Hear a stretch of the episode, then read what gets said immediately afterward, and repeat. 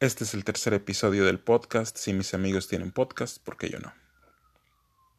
Antes de comenzar a desarrollar el tema de hoy, debo confesar y debo aclarar que no soy un pacifista, o al menos no soy un pacifista ingenuo, porque existen conflictos.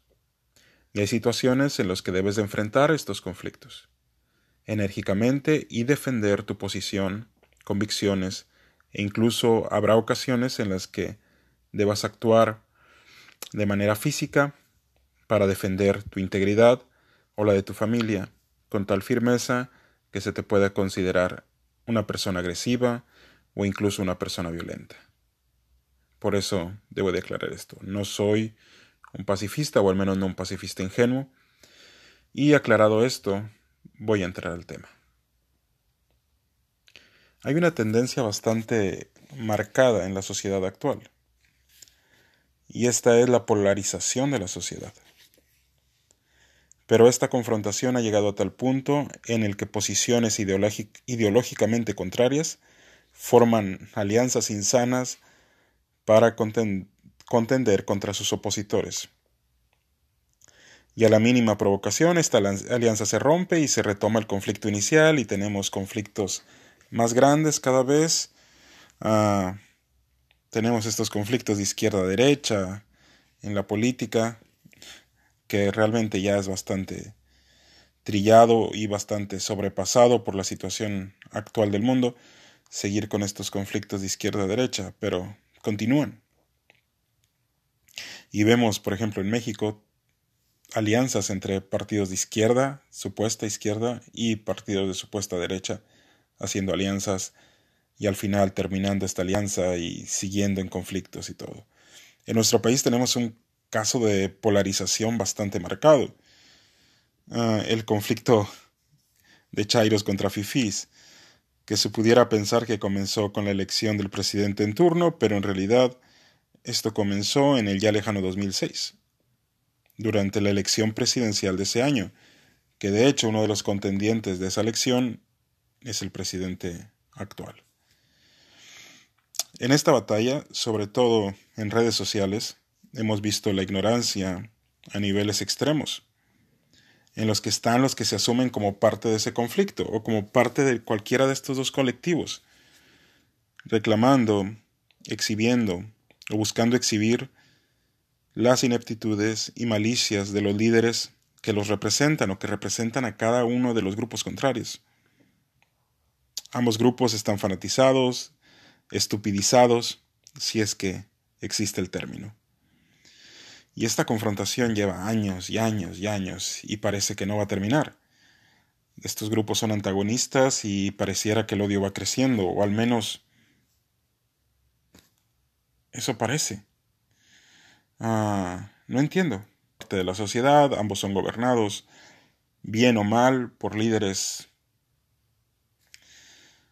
que cuando siendo un poco bondadosos son ineptos y siendo totalmente realistas en realidad buscan solamente su propio interés. Pero está el conflicto, está polarizada la sociedad mexicana desde aquel 2006, no comenzó la, la polarización ahorita.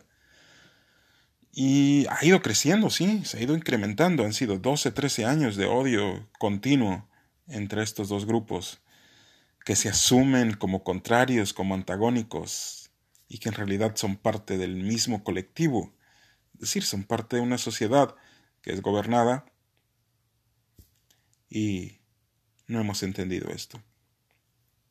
Ahora, la otra gran batalla que vemos en redes sociales y que a, últimas fechas ha tomado tintes más grotescos es la de feministas contra todos los que se oponen se opongan a su movimiento, en especial a ese segmento de hombres, entre comillas, que se burlan de sus causas y métodos de protesta. Aquí debo aclarar antes de continuar que no soy aliado feminista ni pro pañuelos verdes. Definitivamente no lo soy. Aclarado eso, continúo. Pero pareciera que ambos grupos están dispuestos a todo con tal de hacer ver como unos monstruos al contrario, o ridiculizarlos al tal punto que todos sus reclamos sean absurdos. La falta de empatía es brutal. Y vea, para que alguien como yo, que no es precisamente la persona más empática del mundo, lo note, quiere decir que esto ya está fuera de control. Realmente es preocupante el nivel de agresividad al que han llegado ambos grupos. Las causas en su mayoría de las protestas feministas, de las protestas de las mujeres, son reales. Es cierto que las mujeres sufren violencia. Es completamente verdadero que el acoso es real, el acoso es real, es verdadero, ocurre y es prácticamente una conducta que se ha normalizado durante siglos. Y que por generaciones el machismo ha estado presente en nuestra sociedad. Eso no se puede negar, nada de eso se puede negar. Ahora bien, valdría la pena profundizar en otra ocasión el fenómeno particular en México, que en realidad podríamos llamarlo como el matriarcado machista por excelencia, pero eso valdría la pena mencionarlo y profundizar en otra ocasión. El caso es que los reclamos son válidos, son totalmente ciertos. Y probablemente si yo o cualquiera estuviera en la situación que han vivido muchas mujeres o que han vivido familiares de mujeres, probablemente actuaríamos igual. Ahora, el problema o lo que es criticable puede ser la generalización que se hace. Pero esto es parte de esta polarización en la que está el mundo y del todo contra, todos contra todos que se ha convertido en el que se ha convertido la sociedad. Por otro lado, tenemos a los que buscan confrontar a este movimiento, queriéndose victimizar, mostrándose solo como unos machitos pusilánimes. Porque sí, es cierto. El hombre es víctima de más homicidios, pero debemos aceptar que las mujeres sufren cosas peores que la muerte. En fin, esta guerra sin cuartel ha cegado los ojos de todos. Ya solo se ataca por atacar, las causas y propuestas de solución auténtica se pierden y lo único que pareciera imperar es el odio y el deseo de desaparecer al otro. Es decir, todo lo que de verdad tiene razón de ser, todo lo que de verdad busca una solución auténtica pareciera que se olvidó. Ya no existe, eso se borró del mapa. Ya no hay Nada de esto y solamente es odio, solamente es ataque, solamente es burla, solamente es confrontación, solamente es deshacer por deshacer, denostar por denostar. Se perdió todo. Causas justas se han perdido.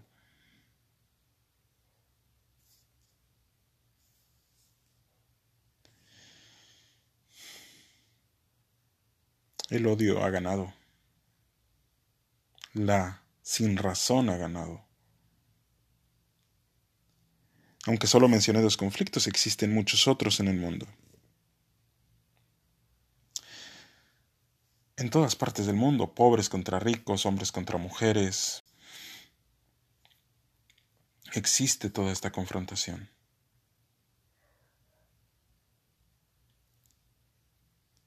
Nos hemos fanatizado tanto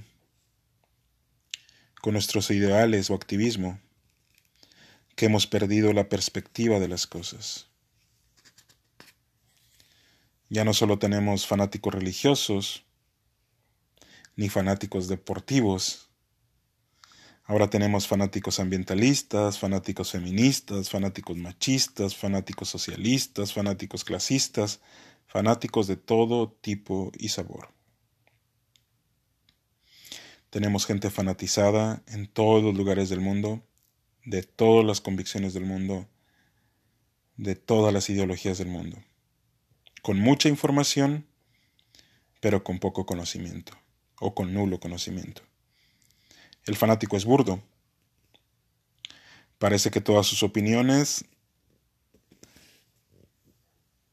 las extrae de un libro informativo y solo repite de memoria todo y no tienen una opinión personal real. Ese es el problema, o uno de los más graves problemas de los fanáticos. Y el segundo más grande problema es que cuando te fanatizas por algo siempre vas a demonizar lo opuesto, o lo que consideras opuesto, o simplemente a todo aquel que aunque no necesariamente sea tu contraparte, pero que con algo que diga aparente ser diferente a lo que tú opinas, ya va a ser tu enemigo declarado.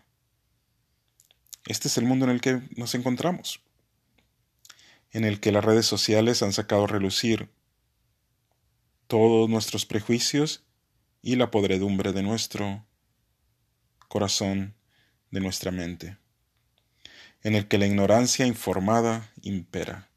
Esto es lo más terrible que tenemos. Tenemos una ignorancia informada, hay mucha información, pero hay nada de conocimiento y nada de capacidad de procesar la información. Es simple, hemos perdido el rumbo y desesperadamente queremos pertenecer a algo porque ya nadie pertenece a nadie, a nada, pero seguimos teniendo ese deseo de pertenecer.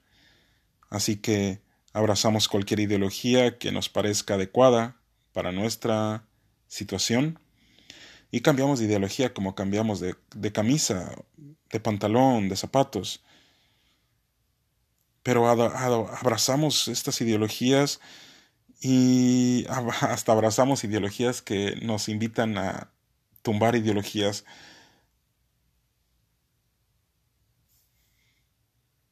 Y, las hacemos nuestra bandera y nos disponemos a matar, humillar e insultar por esta nueva bandera que defendemos y que quizá cambiaremos en 15 días todos contra todos. Esa es la situación de la sociedad actual. Pero este solamente es un síntoma de una enfermedad más grave. Y es triste que nuestro mundo esté así, que nuestras sociedades estén así, e incluso nuestras familias estén así. Pero esto es causa de la deshumanización de la sociedad o no será que será que es una sobrehumanización no lo sé. Pero la falta de empatía es brutal. Debemos de volver a la razón. Volver a ser empáticos intentar entender las causas de los demás, informarnos sí, colectar información sí, pero analizar correctamente esa información. Y buscar más que adquirir datos, adquirir conocimiento. Y poder procesar de una forma adecuada los problemas y situaciones y opiniones de los demás. El orgullo, la soberbia y este fanatismo muchas veces nos gana. Creo que es momento de hacer un alto, pensar y ver que hemos hecho mal. Bueno, este es el, el tercer episodio de este podcast. Procuraré que sea más continuo mínimo cada 15 días, como en esta ocasión. Y mi deseo es hacerlo semanal, probablemente en un futuro pueda. Y ojalá pueda. Espero que lo hayan disfrutado, espero que hayan escuchado y espero que haya quedado bien grabado y que no se escuche ningún ruido raro. Hasta el siguiente episodio.